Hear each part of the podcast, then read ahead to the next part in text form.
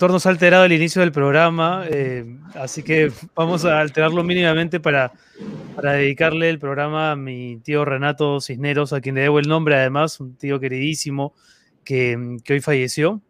Eh, pero tal vez podamos hablar de eso más adelante, José, para, para no cambiar nuestro orden previsto. De todas maneras, gracias a, a nuestro productor Pedro Acuña por, ese, por esa entrada que me ha conmovido. De verdad que sí.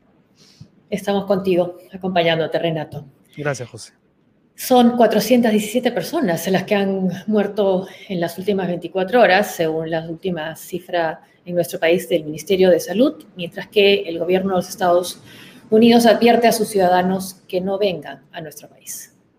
Así es, en el ámbito político, hoy el expresidente del Uruguay, Pepe Mujica, se ha sumado a Nicolás Maduro y a Evo Morales en el saludo a Pedro Castillo, a quien no solamente ha respaldado, sino que ha pedido al pueblo peruano votar por el candidato de Perú Libre en la segunda vuelta, por el lado de Keiko Fujimori, ¿no? Recordemos que a inicios de esta semana, en realidad el, el sábado, Mario Vargas Llosa pidió a los peruanos votar por la candidata de Fuerza Popular y hace unas 22 horas, según Twitter, Álvaro Uribe, el expresidente de Colombia, también estaría apoyándola, ¿no? Él hizo un retweet de un pronunciamiento de Keiko respecto de lo que había dicho el señor Evo Morales en las últimas horas.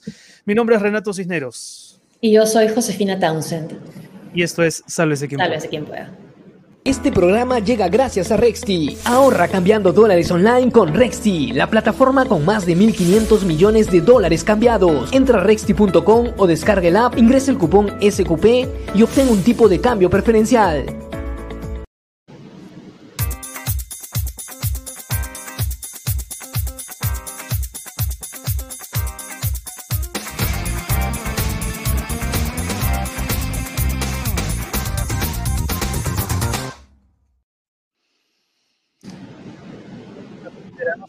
Tres minutos y este programa, como ustedes eh, ya saben, llega gracias a Rexti. Rexti.com, donde pueden cambiar dólares online. Es la única plataforma peruana con más de 1.500 millones de dólares cambiados. Apúrense que sigue subiendo. Entren .com o descarguen la aplicación, se registran, ingresan el cupón SQP, como aparece aquí abajo en la pantalla, y pueden obtener un cambio de dólares preferencial. Cambia dólares online, cambia dólares con Rexti. Y también le agradecemos a Penguin, que nos auspicia, ya está con nosotros hace varias semanas y está eh, promocionando el libro El último dictador de José Alejandro Godoy, que lo pueden encontrar en distintas librerías y también está en la versión eh, de ebook. Es, por supuesto, sobre Alberto Fujimori. Bueno, como decía al inicio, José, yo quería dedicarle el programa a la memoria de mi tío Renato, que falleció hoy, y quería agradecerle muy sinceramente al personal médico del Hospital Almenara, que la verdad se han portado con, con nosotros, la familia, de manera estupenda, con eh, reportes muy pormenorizados de la situación de, del tío que lamentablemente hoy, hoy falleció. Eh, y aprovecho esta mención a los, al, al, personal de salud de la Almenara para pedirle a todos los médicos que nos están, que nos están escuchando y viendo, José, eh, que se comuniquen con nosotros y que nos hagan llegar a nuestro correo electrónico, no sé si puede aparecer aquí abajo, eh, videos respecto de cómo están viviendo ellos nuevamente este momento. Estamos en el pico de muertes desde el inicio de la pandemia y nos hemos olvidado un poco también de ese personal médico sí. al que hace un año exactamente salíamos a aplaudir a las 8 de la noche, ¿no? Y con el paso de los meses y por supuesto las muchas angustias eh, simultáneas, quizás nos hemos olvidado un poco de ellos. Así que queremos pedirles que se graben en su lugar de trabajo para... Sí eh, para poder ver cómo están viviendo ellos esa primera línea donde siguen combatiendo. Y que además eh, no solo combaten con su trabajo como profesionales, sino también esta parte de ayuda imprescindible, ¿no? Que tú nos contaste incluso fuera del programa para poder despedirte de las personas que quieres. Sí, sí, con facilitándole a los familiares eh, una videollamada o algún tipo de comunicación con, con, sus seres queridos, porque la verdad es que mueren en una soledad eh, absoluta que es, eh, digamos, que incrementa aún más ¿no? la, la, pena de perder a alguien a quien quieres tanto. Eh, así que bueno, ahí está la, la dirección, sálvese quien pueda, uh -huh. arroba tarproducciones.pe, ojalá nos hagan llegar algunos videos para saber cómo están viviendo nuestros médicos este momento tan, tan complicado. Sí, que sea un llamado también a, nosotros, ¿no? A, ¿no? a no bajar la guardia, a cuidarnos, a usar la mascarilla, doble mascarilla, en todas las precauciones que podamos tomar para ayudarlos también a ellos. Hablemos antes de ir con nuestros invitados. Hoy ya tenemos dos estupendos invitados. Eh, hablemos rápidamente, José, de las cosas que han ocurrido en materia, en materia política, ¿no? Bueno, quizá una de las cosas más importantes sea el, comunicado del Poder Judicial eh, dando el visto bueno para que la candidata Fujimori pueda hacer campaña en las distintas regiones y pueda viajar y desplazarse siempre y cuando notifique ¿no? al, al, juez, al juez de cada uno de sus movimientos. Sí, bueno, habíamos entrevistado nosotros sobre ese tema, le preguntamos al fiscal Rafael Vela, dijeron, él dijo que eso no tenía que ver con, la fiscalía, que tenía que ver con el juez, y bueno, el juez finalmente le ha dado ese permiso y, ya ella no tiene esa queja de decir que la cancha no está pareja. Así es, sí, por un tema de equidad parece que es una buena medida. Y en cuanto al señor Castillo, tenemos que lamentar, ¿no? Eh, un nuevo rebote hemos tenido con la gente de, de Perú Libre, ¿no? Al señor Castillo lo habíamos invitado durante la primera vuelta nos dijo que sí un día, se apareció, dijo que no tenía tiempo, solo 10 minutos. Solo 10 minutos, sí. queremos creer un malentendido, pero ahora habíamos invitado a Zaira Arias, esta eh, representante de Perú Libre, que se había hecho muy conocida en los últimos días por lanzar una serie de afirmaciones bastante temerarias respecto de un posible, una posible disolución del Congreso en un gobierno eventual del señor Castillo. Había prometido estar hoy con nosotros, pero luego nos ha dicho que no. Que no porque el partido eh, es una decisión del partido, ¿no? Que ella no, pueda, no pueda asistir. Y claro, tratándose de una militante, ¿no? Un acuerdo partidario. Una militante de Perú Libre preocupa porque, bueno, cuando lees el programa eh, Ideario, se llama de Ideario y Programa de Perú Libre, donde aparece la foto de Vladimir Cerrón, apelan mucho a lo que es eh, lo que hizo Rafael Correa en el gobierno, ¿no? De una ley. En Ecuador en Ecuador, en el gobierno de Ecuador, ¿no? Muy, muy cuestionada sobre la libertad de, expresión, ¿no? Y, entre otras cosas, dice, ya refiriéndose al caso nuestro, dice que los medios de comunicación son poderosos instrumentos, pero en algún momento dice, eh, bajo el término de la libertad, la sociedad permita que, permite que cualquiera se arrogue la profesión de periodista. No hay un requisito mínimo Mm. para que alguien tome un micrófono al aire y comience su negocio utilizando como método el chantaje, cuyas víctimas son en primera línea los políticos y luego la democracia.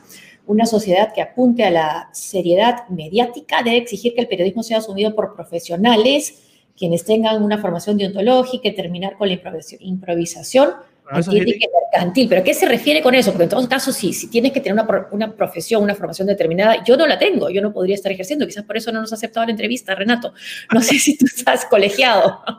Yo no, estoy, yo no sé si estoy colegiado, buena pregunta, pero además me parece absurdo, ¿no? Ese es un, es un, en todo caso, es un debate al interior del gremio periodístico que, que además se ha resuelto ya desde hace mucho tiempo en el Perú y en tantas otras partes del mundo, ¿no? Donde hay periodistas de oficio, no necesariamente de profesión, pero que se han ganado el... Es extraño que además esté en el de gobierno, porque eso quiere decir que el día de mañana, si el presidente... Va a pedir de repente requisitos que no tenemos, ¿no? Yo soy bachiller en Derecho, no soy, no soy periodista, no he estudiado periodismo, pero creo que el periodismo es tan amplio que acoge a profesionales diferentes profesiones, de, diferentes vocaciones, estudios, ¿no? Sí, entonces sí, me eh, preocupa. Y lo otro que quería destacar, ¿se me escucha bien? Sí, porque creo que tuve un Ahora sí, hace un rato no, te, sí, no se te escuchaba muy bien, sí. Em, lo que ha señalado hoy en Expreso, que recoge las opiniones del señor Francisco Tudela, ¿no? el ex eh, canciller, diciendo lo siguiente. Eh, revela Francisco Tudela que la bancada de Avanza País, ¿no? la de Hernando de Soto, busca consensos con la de Perú Libre. Y aunque se refiere en términos de bancada, José, da la impresión de que tal vez podría haber un eventual acuerdo ¿no? entre Hernando de Soto y Castillo. Que, que, hemos invitado también a Hernando de Soto, todavía no nos ha aceptado esa entrevista, pero coincide con lo que nos dijeron también desde su comando de campaña cuando quisimos invitar y dijo, bueno, el doctor todavía está reuniéndose con ambos candidatos, ¿no?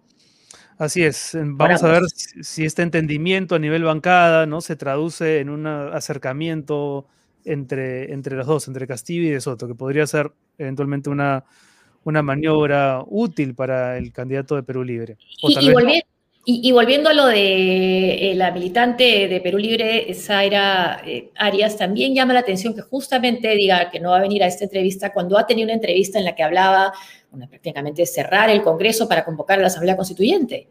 Así es, en, en RPP. Sí, en, RPP, así es. Y, por último, para terminar con esta parte de candidatos, eh, hoy el señor Castillo colocó un tuit que la verdad nos deja con a todos creo que llenos de signos de interrogación, ¿no? Porque dice lo siguiente, vamos a continuar con las cosas que se han hecho bien, palabra de maestro. Digamos que a estas alturas, José, ¿no? Incurrir en ese tipo de generalizaciones tan vagas no ayuda en lo mínimo a poder construir un diálogo, ¿no? ¿Qué se debate ahí en esa frase? Nada. No, como tú decías, da la impresión que es un hilo, pero ¿dónde está el resto? No dice, ¿no? Se, este, cortó, se cortó, el hilo. Se cortó el hilo. En fin, bueno, vamos a, vamos a ver qué, qué pasa con los candidatos en los próximos días. Y tenemos ya, ahora sí, a nuestro primer invitado, José Luis Pérez Guadalupe, ex ministro del Interior, profesor eh, investigador del posgrado de la Universidad del Pacífico, de posgrado. ¿Cómo está, José Luis? Muchas gracias por estar con nosotros. ¿Qué tal? ¿Cómo estás, Renato? Josefina, un gusto, muchas gracias por la invitación. Y Renato, desde acá un abrazo por la pérdida de, de tu tío, ¿no? Muchas gracias. muchas familias, creo que todos los peruanos tenemos algún amigo familiar que se ha contagiado grave y finalmente ha fallecido. Lamentable, estamos pasando todos. ¿no? Un abrazo. Muchas gracias, muchas gracias. Em, bueno, vamos rápidamente a entrar en materia, como se suele decir. Una gran duda, eh, digamos, eh, recorre todo este clima electoral. ¿Está el Movadef participando en las elecciones y se nos está escamoteando la verdad al respecto. Lo pregunto sobre todo porque eh, el ex ministro del Interior, Carlos Basombrío, quien entiendo lo sucede usted en el cargo en el 2016, él ha dicho, lo dijo entonces en su momento en el 2017 y lo ha vuelto a decir en dos columnas en el comercio, me parece, que el señor Castillo tuvo fuertes o mantiene fuertes vínculos con la facción de SUTEP denominada CONARE, ¿no? Este, este grupo CONARE y con el Movadef, ¿no? Y para decirlo, se basa, ya digo, en informes de DIRCOTE, informes de DINI. Entonces, mi pregunta concreta es para usted, señor Pérez Guadalupe, ya dejé de tutearlo, no sé por qué. Eh, ¿El Movadef tiene una presencia evidente en esta campaña o no es tan evidente, pero está? Yo creo que hay que ver dos cosas, Renato, como tú bien has dicho. Primero, los informes del Servicio de Inteligencia de la Policía. Eh, Dincote es un trabajo, y en esa época estaba el general Malca, me acuerdo, este, perdón, Baella, y eh, lo, hizo, conocía su labor muchísimo, y efectivamente había informes claros de esta vinculación. Claro, este Castillo era del, CONARE, pero había las vinculaciones con el Movadef eh, clarísimas. Pero por otro lado, creo que no podemos ser ciegos y escuchamos el discurso de, de, Cerrón, lo que ustedes han mencionado de esta chica Zaira, que, es la nueva Cecilia García, no sé, del Congreso, va a reemplazar a Marta Chávez, a Rosa Bart, es decir, lamentablemente tenemos este perfil de, de congresistas que ya, no, y, y, lo que dice, y todos sus congresistas más o menos, van por una línea bastante radical y bastante parecida a lo que era más bien el ideario político de Sendero Luminoso. Yo he tenido, como ustedes saben, antes de entrar al INPE, he estado 25 años como agente de pastoral carcelaria en Castro y Lurigancho. Entonces he conversado muchísimo con mucha gente, digamos, sentenciada por terroristas, algunos desvinculados, otros no, estaban en proseguir. Y, y, la conversación, el modo, la retórica, la racionalidad que ahora escucho, discúlpeme, pero me hace acordar muchísimo a, a, esos senderistas que estaban en la cárcel, ¿no? Entonces, la misma lógica de pensamiento y el mismo ideal, que ya digo, no necesitamos solamente estos informes de la policía, sino que lo que estamos viendo ahora frente a esos congresistas, que la verdad es que creo que no hay mayor duda de esta vinculación, al menos política, con eh, Movadef y, eh, eh, Política, pero también orgánica, o sea, son parte de, una organización, son parte del Movadef. A ver, eh, no es que sea parte del Movadef, pero sí hay una vinculación, inclusive cuando se hizo una requisa en la celda de Abimael Guzmán, eh, hay unos documentos y unas cosas que él escribe de puño y letra también este, avalando e, esa vinculación del, con el CONAR. Entonces, yo creo que sin tener que contar más detalles, ¿me entiendes?, de, de, de infidencias de, del Servicio de Inteligencia de la Policía, yo creo que sí hay bastante, bastante evidencia sobre eso. ¿Y alguno de estos nombres de los congresistas de Perú Libre que han sido señalados en los últimos días como personajes vinculados a Movadef o con antecedentes incluso de, de prácticas de, de, defensa del terrorismo, de apología, ¿no? Elizabeth Medina, Germán Tacuri, Guillermo Bermejo, Nibardo Tello, Paul Gutiérrez. ¿Alguno de esos nombres le suena de cuando usted estaba en el Ministerio del Interior? No había muchos nombres, pero al menos este, se sabe que han habido cuatro, por lo menos, que han estado sentenciados por terrorismo de Sendero y uno del MRTA. Entonces también hay, hay vinculaciones. Pero ya digo, más allá de esas evidencias de sentencia, más allá de los informes que hizo en su momento de Incote, yo creo que hay que ver el presente, o sea, escucharlos, ¿no es cierto? Y ese discurso mm. bien radical que para mí es suficiente, y ya digo, muy parecido a ese discurso que yo he escuchado durante años a, a, la gente de Sendero en la línea de proseguir. Habían otros más pensantes, racionales, que se desvincularon, que ya tenían otra lógica, hablaban de otro país, en fin, pero frente a los otros, las consecuentes con, con ese pensamiento, yo los veo muy parecidos. Y dentro de ese pensamiento estaría también esta liberación de eh, civiles y militares, como propone el Movadef, incluido los, los condenados por senderistas, como Abimael Guzmán. Bueno, ese era justamente eh, dentro... de la bandera de, Movadef. Es, Movadef claro. es ¿no? Movimiento por la Amnistía eh, los derechos, y, lo, y, los derechos, y los derechos fundamentales, ¿no? Así es, ellos eh, utilizan las herramientas que le da la democracia, por más que no crean en ella. Y dentro de la cárcel me acuerdo que habían varios grupos, eran este, los arrepentidos, los desvinculados, los proseguir, los acuerdistas, es decir, y había un grupo fuerte que justamente apostaba por esta, entre comillas, amnistía, ¿no es cierto? Frente a esta guerra, que han habido perdedores, ganadores, todos hay que amnistiarlos. Entonces, ciertamente era un poco una de las propuestas que, a ver, como peruano, este, creo que no podemos para nada permitir ni siquiera que, que se haga esa propuesta dentro del marco democrático, ¿no es cierto? Han sido juzgados, son senderistas, son asesinos. Yo he conversado muchas veces con Abimael Guzmán en su celda, eh, cuando estaba en, en el INPE, y no había ningún cambio en su pensamiento, ni arrepentimiento, ni nada. O sea, menos creo que tiene que haber amnistía para gente que jamás se arrepintió de los No, no se han arrepentido, pero ¿cuánto, ¿cuánto puede haber propiciado que exista este movimiento de Movadef, este brazo de Sendero Luminoso, el que durante el gobierno de Alberto Fujimori, junto con Vladimiro Montesino, se les permitiera a la cúpula de Sendero Luminoso reunirse con miras a llegar a este acuerdo de paz? Habría que ver, fueron esos años yo no vivía en el Perú, no podría decir, recordemos que hasta bien entrado el gobierno de, de, Toledo, este, la camarada Miriam, esposa de Abimael Guzmán, vivía en la misma celda con, con Abimael en la, en la, base naval, ojo. Bueno, y hasta una torta le llevaron, ¿no? En la época de Montesinos. Eso fue inclusive al comienzo cuando Montesinos le llegó, pero después, ya estoy hablando de 15 años después, o sea, este, uh -huh. todavía se les permitía, democracia en el gobierno de Toledo, ok, vivir juntos. Entonces yo creo que ahí ha habido un gran descuido de, de, los gobiernos para, para, evitar, porque se pensó de que ya eh, muerto el perro se acabó la rabia y no era así. Claro.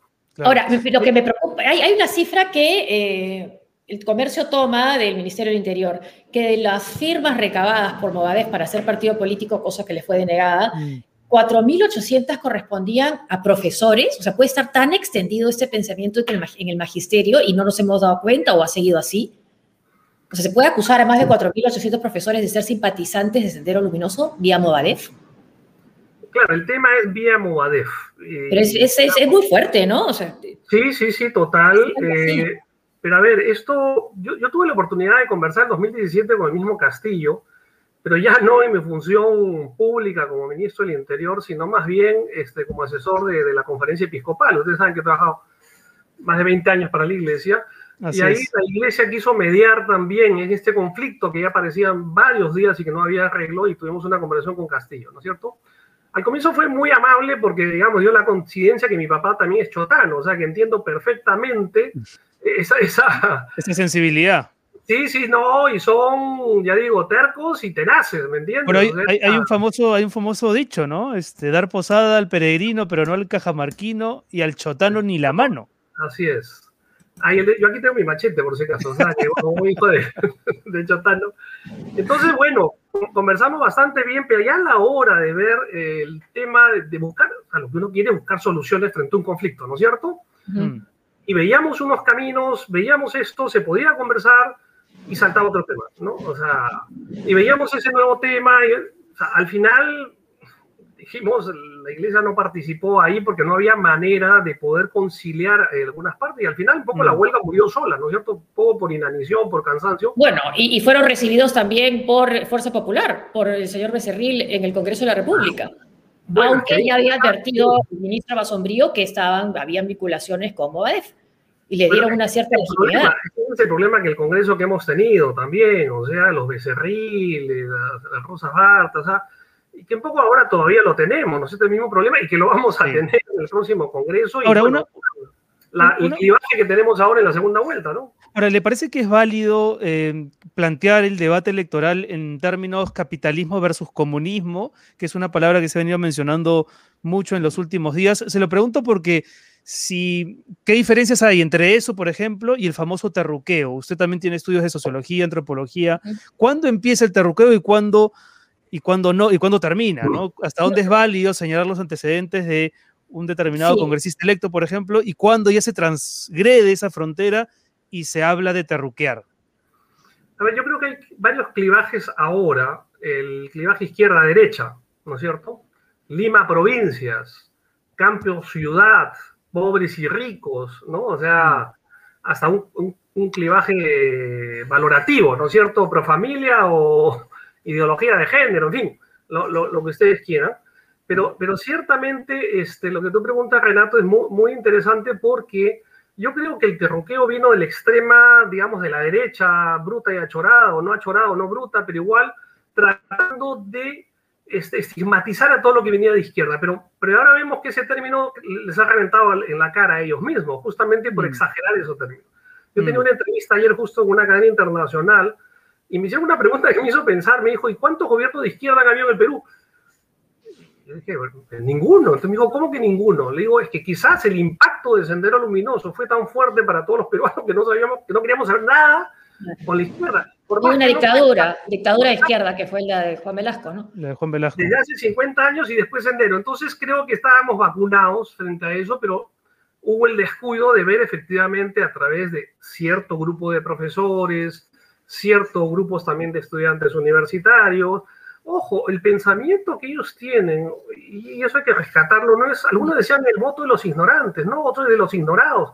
Por favor, la gran mayoría de, de, senderistas era gente ideologizada, era gente pensante, era gente universitaria, era gente profesional con la que yo conversaba, ya digo, durante 25 años que iba a las cárceles. Entonces, no, es gente, eh, ya digo, pensante, o sea, y hay que combatir también con pensamiento, no con terruqueadas, pues, claro. estigmatizaciones que después nos revientan en la cara a todos, ¿no es cierto? Y por estigmatizar, por ejemplo, a, Verónica Mendoza, que era más bien mucho más este, digestiva. Moderada, ¿no? Sí, moderada, comparando con, con, lo que tenemos ahora, mira, mira, lo que tenemos, o sea, se han ido se han polarizado. O sea, definitivamente cuando todos apostábamos, o yo personalmente, a una posición más de centro y, conciliadora, lo que tenemos es dos candidaturas de, derecha o de extrema derecha y, de izquierda y extrema izquierda. ¿no? Pero entonces se está diciendo que los peruanos que votaron y que le dieron el primer lugar en esta primera vuelta a Pedro Castillo han votado por eh, un vehículo para el Movadef para que llegue al poder. Pero no, no creo, Josefina, ¿por qué? Primero, nueve de cada diez peruanos no hemos votado por Pedro Castillo. Nueve de cada diez peruanos. No, no, me, refiero, me refiero a los que votaron por Pedro Castillo. Pero son una minoría. Puede ser un grupo, pero por ejemplo, yo creo que más bien es un grupo del hartazgo de, de, abajo, digamos, de la gente eh, más afectada por, por, la crisis en este momento que ha votado, como quizás hace un año atrás votó por los pescaditos, ¿no es cierto? Voto de protesta, un voto contra el sistema pero no, no podría generalizar que ese 11% del país votó necesariamente por Movadef. Creo que hay un tema también de hartazgo. Eh, eh, eso sería terruquear, ¿no? Decir que ha sido así. Exactamente, así, exactamente, totalmente de acuerdo. Ahora, del otro lado tenemos a Keiko Fujimori, quien ha encarado esta segunda vuelta. En realidad ya lo hacía desde la primera, pero con más énfasis en la segunda con una retórica bíblica, ¿no? Eh, acusando su paso por la, por las, por la cárcel, eh, casi como después de haber dicho, ¿no? Que ella juraba por Dios que no iba a volver a postular y que no iba a indultar a, su padre, ahora más bien ah, está diciendo todo lo contrario. ¿Qué tan verosímil o creíble es el discurso fujimorista que tiene hoy estas características que estoy seguro usted conoce bien porque ha convivido con los presos y sabe cuándo son susceptibles de regeneración y cuándo no tanto? Yo, no puedo hablar sobre el cambio personal, la regeneración o no de Keiko, pero sí me llamó la atención de que la primera salida pública después de la primera vuelta teníamos a, la hermana Keiko. Citando la Biblia, con, musiquita de fondo. Con música evangélica de fondo. Bueno, no sé si evangélica, pero música incidental, incidental. Mm, yo creo que ha sido todo muy bien manejado para jalarse a un clivaje que yo les decía valorativo también del, mm. del voto valorativo confesional, me dejo entender, de, la agenda moral que encarnó en gran parte eh, López Aliaga, ¿no es cierto? Entonces quería congraciarse con, con, ese voto. O sea, no es gratuito que la hermana Keiko salga pues con conciencia, el hermano Pablo, la hermana Keiko, ¿me entiendes? ¿Y qué decía? Me he convertido en la cárcel, ¿no es cierto? Y citaba la Biblia y todo lo demás. ¿Qué, ¿Qué, es distinto cuando Rosa María Palacios le pregunta a Castillo si está de acuerdo con el matrimonio del mismo sexo y Castillo, como buen evangélico, le dice, no, ¿qué dice Génesis 2.24? Ah, ya, ese es un evangélico, me dejo entender. O sea, ese se ha leído la Biblia. En cambio, lo otro es citarla. Es como Bolsonaro, que se disfrazó de evangélico, pero incapaz, incapaz de poder citar un versículo bíblico sin equivocar. Claro, no, claro, No, no, he estudiado la Biblia, Keiko, ¿no? Es decir, ahora no dudamos que seguramente se ha aproximado a ella, pero no, es lo mismo que... Pero yo creo que me parece válido y ojalá que así sea y, espero que todos los internos también lo hagan. Pero usar, lo que a mí me molesta en todo caso es tratar de utilizar ese mm. factor religioso con, una motivación política. Es lo, que es lo que a mí me, Si fuese así, que vaya toda su bancada y todo su partido vaya a la cárcel a ver si se convierten también, ¿no? Pero, pero del otro lado, del lado de, de, Pedro Castillo, tendría que ser entonces ese lenguaje o esa creencia excluyente de la violencia terrorista. Pero lo interesante, mira, en este proceso electoral, dentro de un marco más, más general, eh, recuerden que, bueno, este, y hago y mañana publicamos un libro de la Fundación Conrad Adenauer, que he escrito sobre... Lo tenemos en la agenda, lo tenemos ahí. Seguridad ciudadana, pero también he escrito, ahí está, muy bien, está con el alcalde Jorge Muñoz, muchas gracias por hacer la presentación, gracias a la Fundación Adenauer y al INICAM, pero también con la Fundación Adenauer he trabajado otros libros justamente a nivel latinoamericano de esa mm. De religión y política en los últimos años. Entonces, dentro de ese conjunto, lo interesante... Entre Dios y el César, ¿no? Ese es el título. Así es, del 2017, Evangélicos y Poder 2018, y un libro que saqué justamente en Brasil, que está en portugués, el Novo Activismo Político en Brasil. Entonces, ahora, viéndolo en conjunto, lo interesante de este es que por primera vez un católico lideró la agenda moral dentro de la agenda política. En otros momentos, ya digo, hasta Bolsonaro se tuvo que disfrazar de evangélico, se bautizó en el río Jordán en el 2016 por Everaldo Díaz Pereira, un pastor de las Asambleas de Dios, este, igual que Trump, en fin, Costa Rica, Fabricio Alvarado, pero aquí tenemos pues a, López Aliaga, o sea, un católico célibe, conservador, del Opus Dei, de misa diaria y silicio, ¿no es cierto? Entonces, él enarboló y jaló a unos congresistas como la congresista Guayo, que ya está elegida, la, la pastora, ¿se acuerdan que dijo? Sí, sí, Las mujeres no son inteligentes, solamente sirven para ayudar al varón, ¿no es cierto? Nada más, no se la Terrible, sí. Ella ya está en el Congreso, ella ya está en el Congreso. Ah, es la nueva Tamara Arimborgo, ¿no es cierto? Yo creo que se reciclan un poco los personajes, pero bueno. Lo interesante es que en todo caso, en primer lugar, tenemos a un católico que enarbola la agenda moral, pero en segundo lugar que tenemos en la segunda vuelta a un evangélico de los nazarenos, no es, pentecostal o neopentecostal. Eso le quería preguntar, Castillo es evangélico de los nazarenos. ¿Qué significa? A ver, Nazareno es una congregación que llega a comienzo del siglo pasado, o sea, es una congregación que tiene más de, un siglo en el Perú, evangélico tradicional, no es pentecostal ni neopentecostal, ¿ok? Y en, el, en toda América Latina, la, la congregación pentecostal más fuerte es Asamblea de Dios, en el Perú también.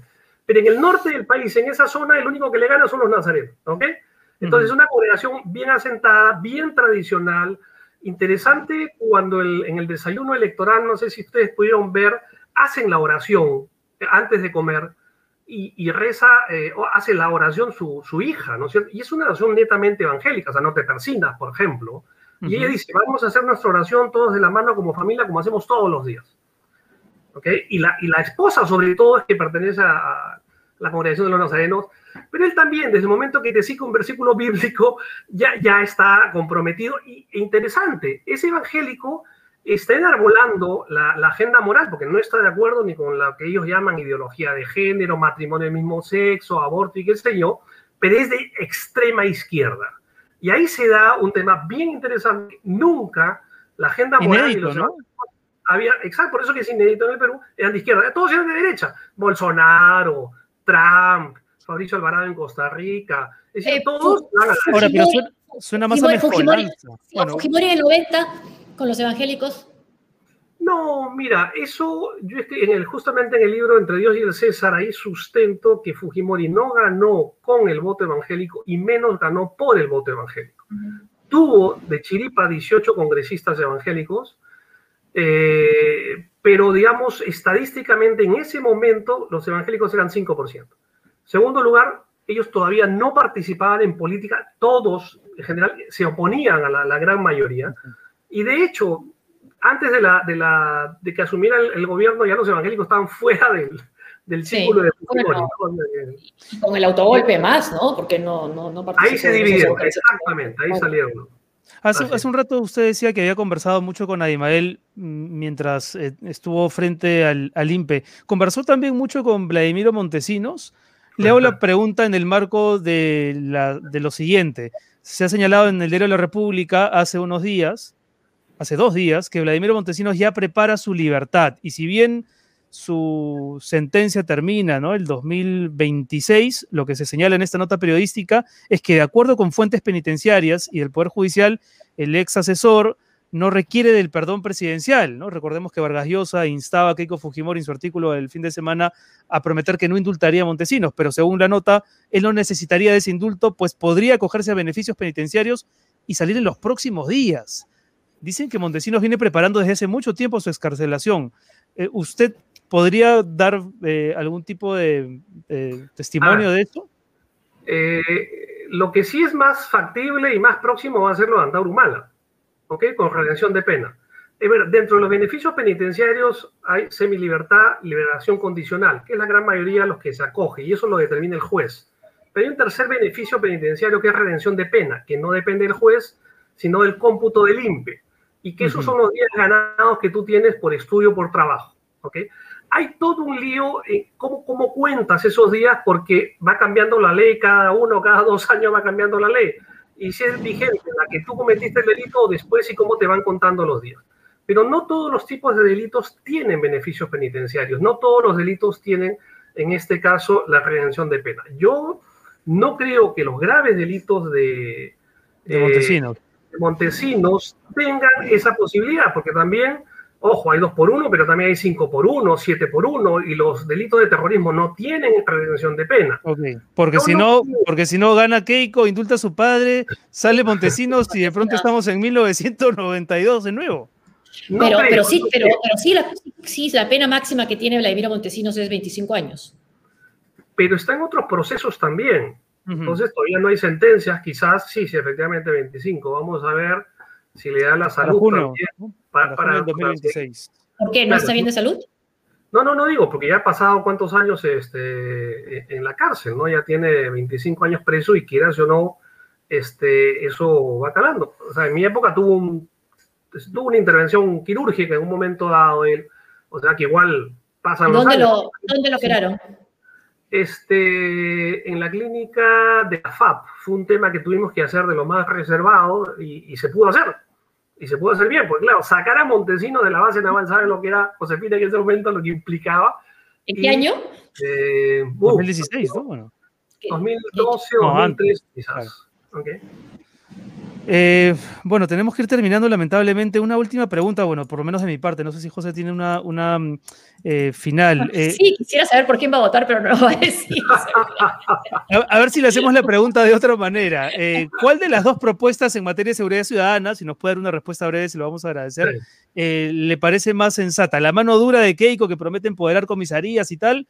o los ronderos, las rondas urbanas campesinas de, del maestro Castillo?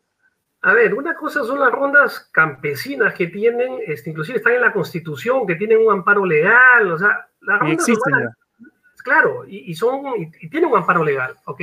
Constitucional inclusive, ¿ok? Consuetudinario, responde a una realidad. Las rondas urbanas no existen, o sea, se les ha llamado rondas urbanas, pero en verdad no tienen el mismo estatus legal.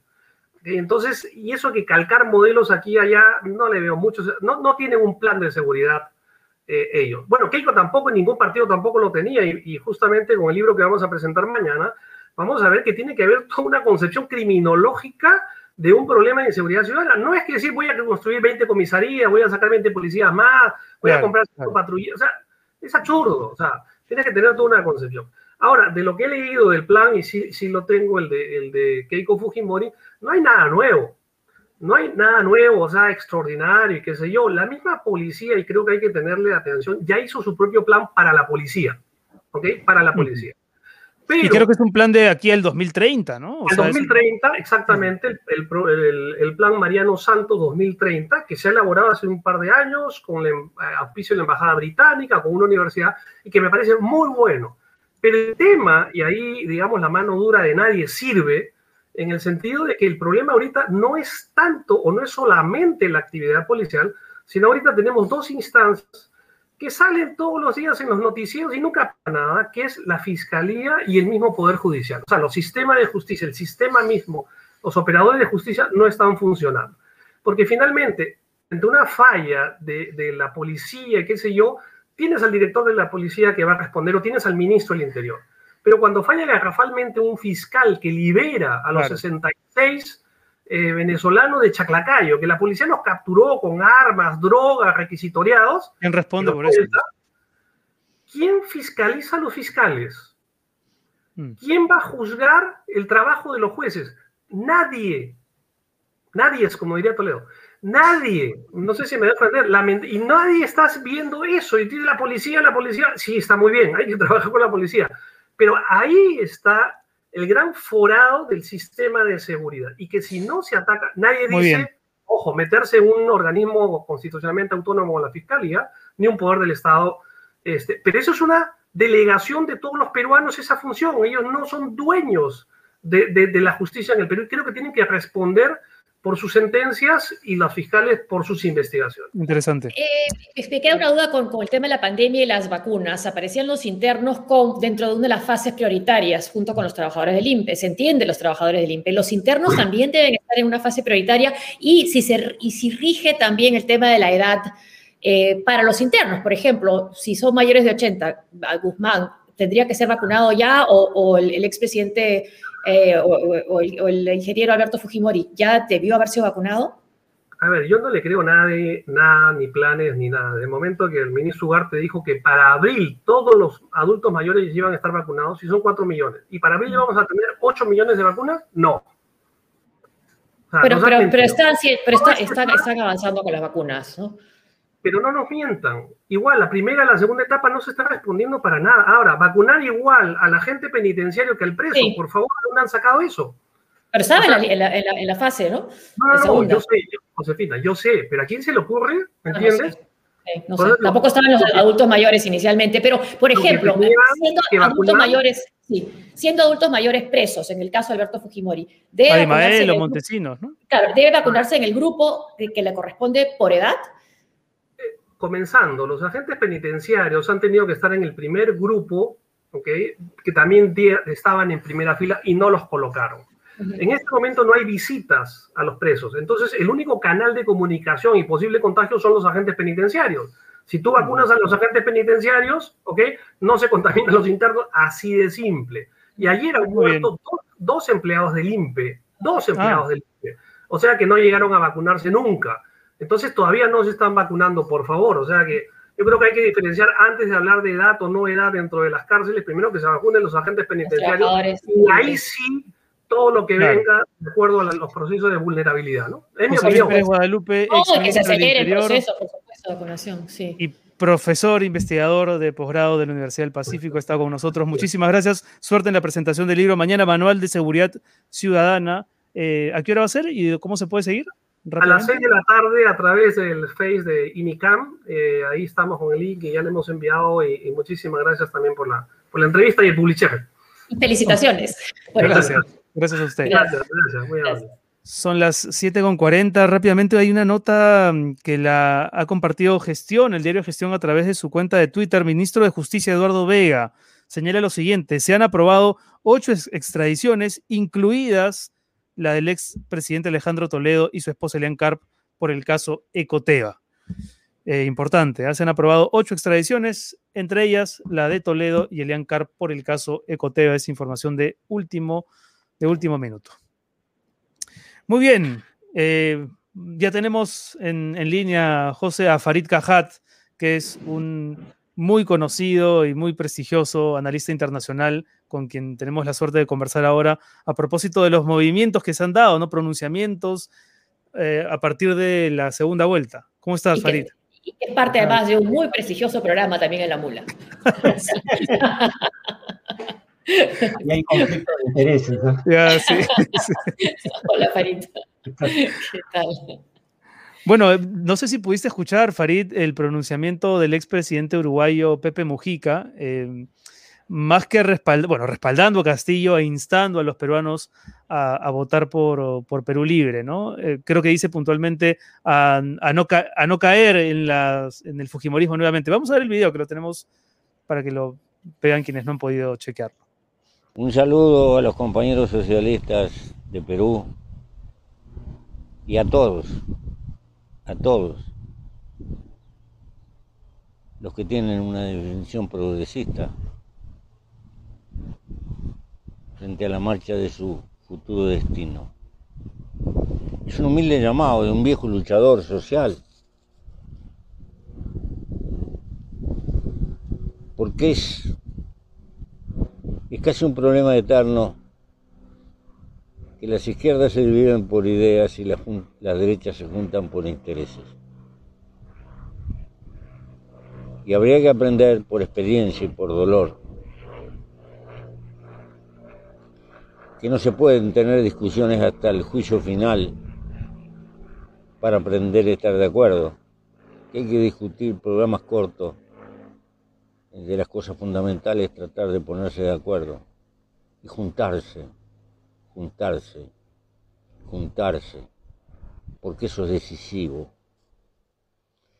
Eh, y entonces, Perú tiene ese desafío, como casi todos los pueblos latinoamericanos. Le pido a los compañeros socialistas que tengan un grado de apertura, que apoyen la candidatura más progresista y que enfrenten el terrible dilema que tiene Perú por delante de volver a caer en el rumbo fujimorista. Por lo tanto, es un ruego en nombre de tanta gente que ha luchado que tengan la grandeza y la altura de tratar de juntar todos aquellos que tienen una visión a favor de los más olvidados en la sociedad. Muy bien, ahí teníamos las palabras de Pepe Mujica. Eh, ¿qué, tanto puede representar en términos de, de ¿Qué tan trascendente es este apoyo de Mujica a la candidatura de Pedro Castillo, Farid? ¿Cómo, cómo lo analizas tú? A ver, em, si este tipo de pronunciamientos no son cautos, pueden incluso resultar contraproducentes. Tenemos un ejemplo del 2006, cuando, em, em, digamos, eh, Hugo Chávez no solo llama a votar por Ollantumala, sino que se dedica a insultar a los rivales de Ollantumala tanto en primera como en segunda vuelta.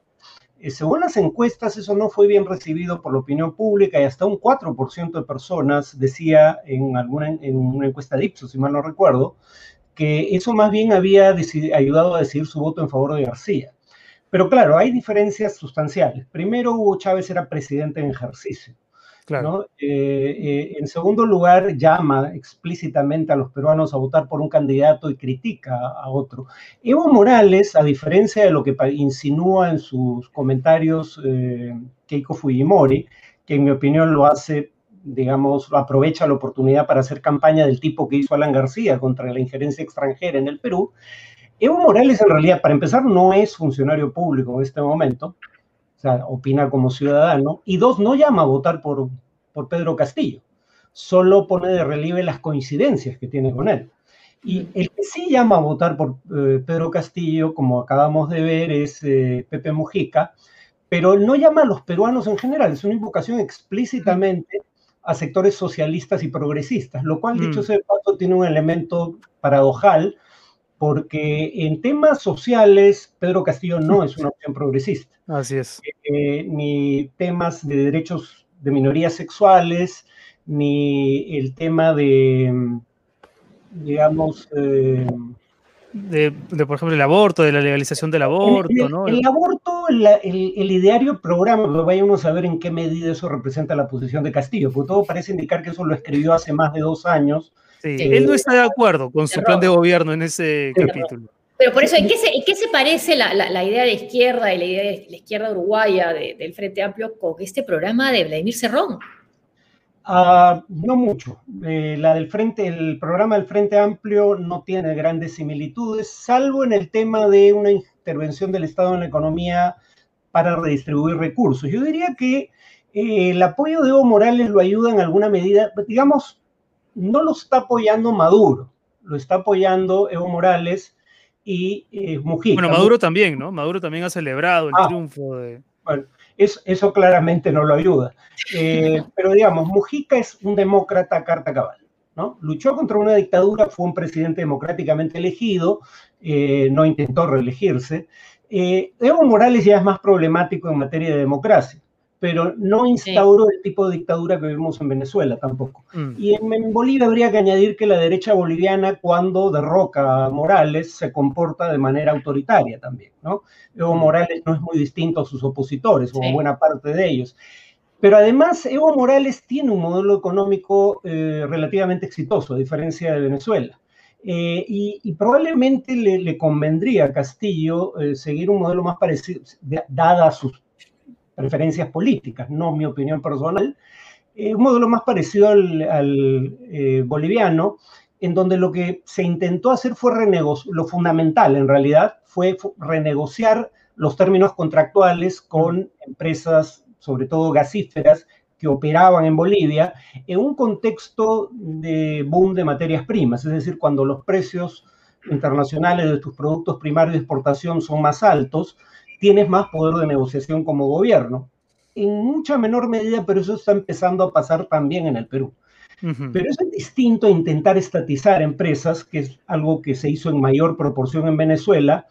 Y ahí la, discusión habitual es si el Estado es buen empresario o no. Para empezar, uno puede discutir eso en términos abstractos y, y, no llegar a una conclusión categórica, pero en el Perú es difícil hablar de buenos ejemplos o de ejemplos de administración pública exitosa de empresas. Pero no es solo eso, veamos casos como el de Aerolíneas Argentinas, ¿no? Eh, en donde el gobierno tiene que gastar en estatizar la empresa, porque tiene que indemnizar a los antiguos propietarios, los propietarios no están de acuerdo, llevan a la Argentina a arbitraje internacional, con lo cual el problema se arrastra y tienes que gastar en abogados. Eh, luego, eh, Aerolíneas Argentinas empieza a perder dinero y el Estado tiene que eh, subsidiarla.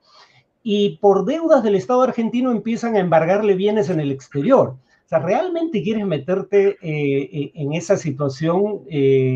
yo, francamente, no lo recomendaría, ¿no? dale, dale, José. Este, este programa ideario que se llama Ideario y Programa, que cuando lo lees, ¿qué parece? ¿Parece América Latina, un grupo de izquierda América Latina en los 60, 70? Bueno, en primer lugar, eh, los conservadores peruanos han llamado izquierdistas o marxistas hasta al actual presidente, Sagasti. ¿no? Sí. Eh, y de, hecho lo dice explícitamente eh, un comunicado de renovación popular, presidiría un régimen marxista. Entonces, digamos, han derroqueado y han acusado de comunistas a tanta gente que no tenía un ápice ni de terrorista ni de comunista, ah. que ahora que finalmente tienen un partido que se declara a sí mismo marxista-leninista en su ideario, vamos a ver si tienen alguna capacidad de generar eh, susto en torno a, esa fuerza política. Han abusado tanto de estos términos que creo que han perdido credibilidad, pero sí dice el documento que es un partido marxista-leninista. Está escrito, no sé con, qué, con cuánto tiempo de anticipación, pero es anterior a la pandemia, no hay mención alguna a la pandemia. Sí, no hay mención alguna. ¿no? Sí, está firmado únicamente con, una foto muy, muy protagónica del señor Cerrón. Hablemos un segundo, Farid, de la otra candidata, de, de Keiko Fujimori. ¿Qué tanto le ha sumado, crees tú? No sé qué es lo que opinan los analistas internacionales respecto del pronunciamiento de Vargas Llosa, que también ahí se permite un matiz, ¿no? Él no dice que él va a votar, dice que los peruanos deberían votar. Y no sé si, no sabemos si lo dice como ciudadano español aconsejándonos a los peruanos, pero en todo caso tiene ese movimiento eh, de filigrana como para escudarse mañana más tarde. Eso y lo de, y lo de Uribe, que si bien no se ha pronunciado directamente, le ha dado un retweet a, Keiko cuando ella se ha defendido respecto de Evo.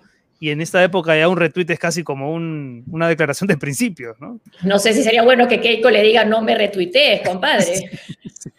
Sí. Yo, creo que lo que pasa es que acá sabemos muy poco de Uribe, ¿no? Bueno, eh, Vargas Llosa apoya a Uribe, de hecho, se paso pese mm. al prontuario de Uribe, ¿no? Vamos, podemos hablar de eso en un minuto.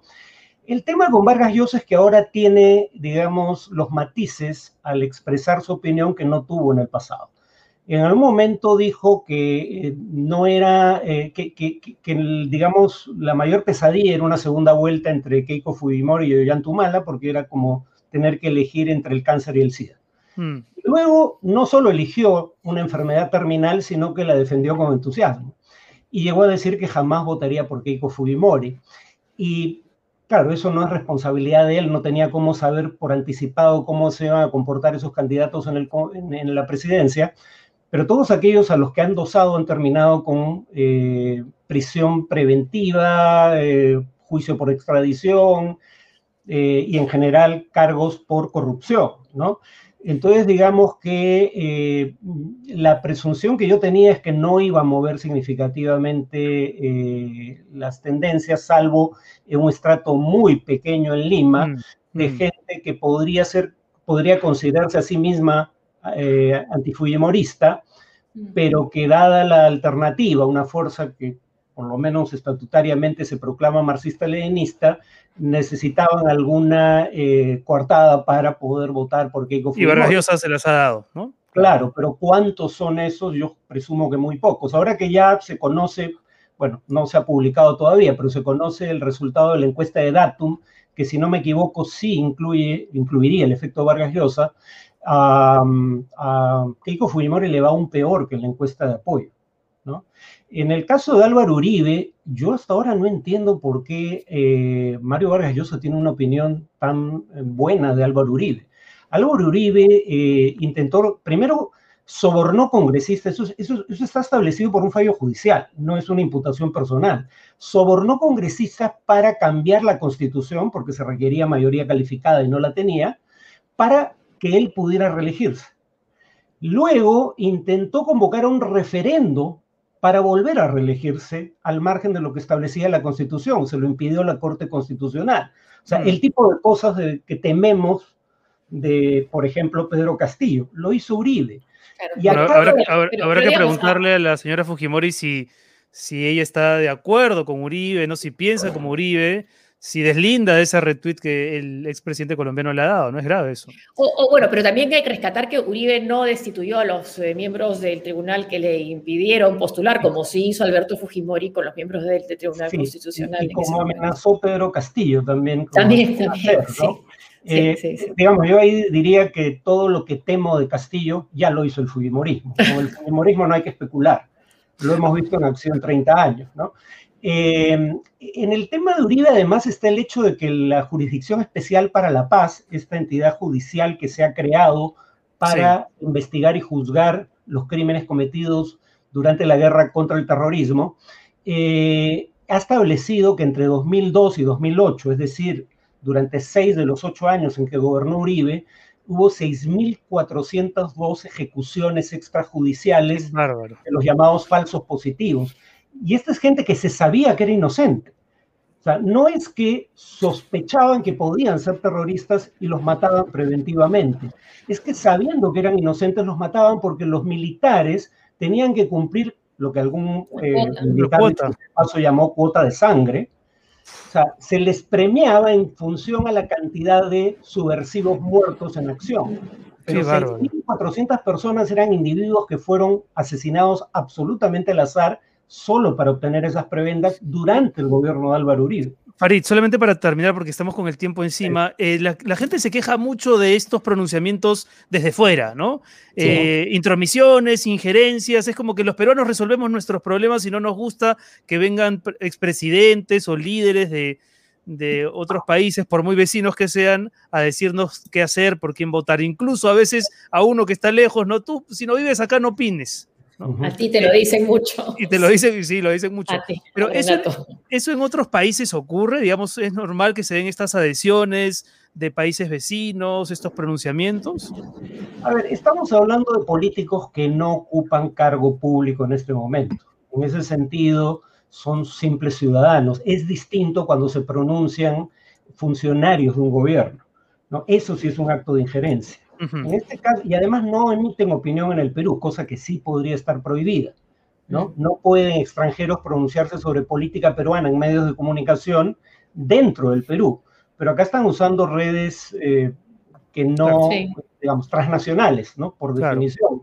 Eh, ahora, lo que sí sabemos con base en lo que ocurrió con, con eh, Chávez en 2006 eh, y, en otros países también, ¿ah? en Ecuador y en México, es que esto es percibido de manera negativa por la mm. mayoría de, los, de la población, cuando menos cuando el pronunciamiento proviene de un funcionario público. Mm. Pero si esto cambia algún voto, yo presumo que muy poco.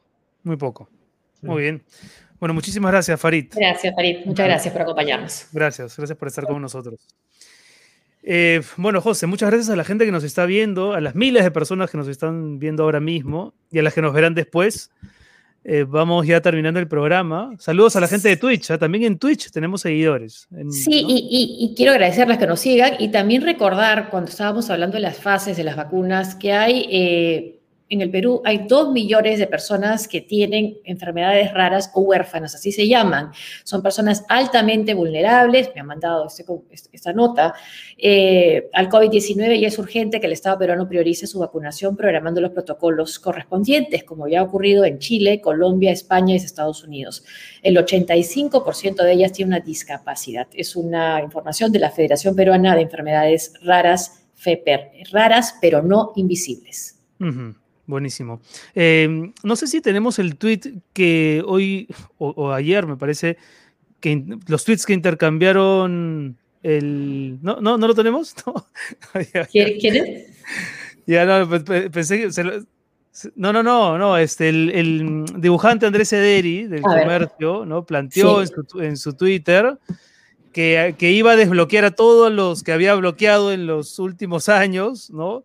Un poco en plan de para hacer catarsis y evitar las tensiones. ¿no? Queridos lectores, he desbloqueado a todas las cuentas a las que alguna vez censuré. Estamos todos muy tensos y si les sirve pagar, pegar por aquí, lo tomaré como mi contribución a la salud mental. Besos, abrazos, zancadillas o puñaladas, lo que prefieran, ¿no? El dibujante del comercio. Y Daniel Urresti dice, muchas gracias. A ver si dibujas mi caricatura con más gracia. Uf, estoy menos tenso. Se agradece. Estimado señor Urresti, le dice Deri, siempre he intentado dibujarlo con gracia. Y si se aleja de los Luna, hasta lo saco guapo.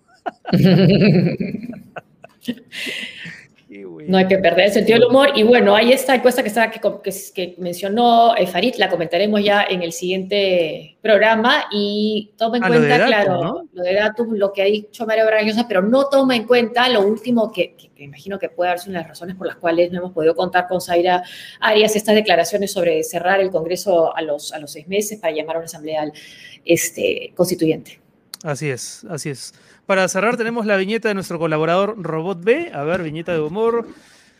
Donde todo va a estar, bien. Sí, pues hay que pensar así. ¿no? A Yéndonos pesar a de- Marte. a pesar de que hay un asteroide que cae por ahí, un aerolito, hay un volcán en plena erupción, un tornado, un avión que se cae, pero todo va a estar bien. Hay que tratar de pensarlo así.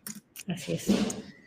Muy bien, bueno, muchas gracias por acompañarnos eh, y gracias, por supuesto, a nuestros auspiciadores, a Rexti. Rexti.com es la única plataforma peruana con más de 1.500 millones de dólares ya cambiados. Entren a Rexti.com, pueden descargar la aplicación, se registran, eh, ingresan el, el cupón. SQP. Yo ya lo he hecho, yo ya he cambiado ya, eh, no, no, no muchos, pero sí algunos dólares en, en Rexti y efectivamente te dan un cambio preferencial con, el, con el, uso de la etiqueta. Así que cambien dólares en Rexti Online. Gracias, Rexti.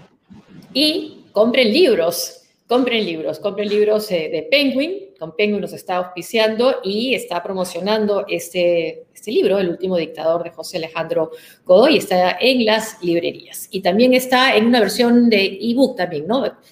Electrónica. Así es, eh, en Google Play y en Amazon. Eh, por cierto, estamos en abril, el mes del libro, ¿no? El, el próximo, este viernes me parece que es oficialmente el día, del, el día del libro.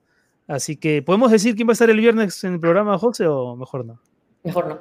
Mejor no. ¿no? Ok, bueno, nos vamos. Lo decimos en las redes. Gracias, muchas gracias por acompañarnos. Chao, gracias por Chao, todo. Renato. Un abrazo, Renato. Chao. Gracias, José. Hasta el viernes.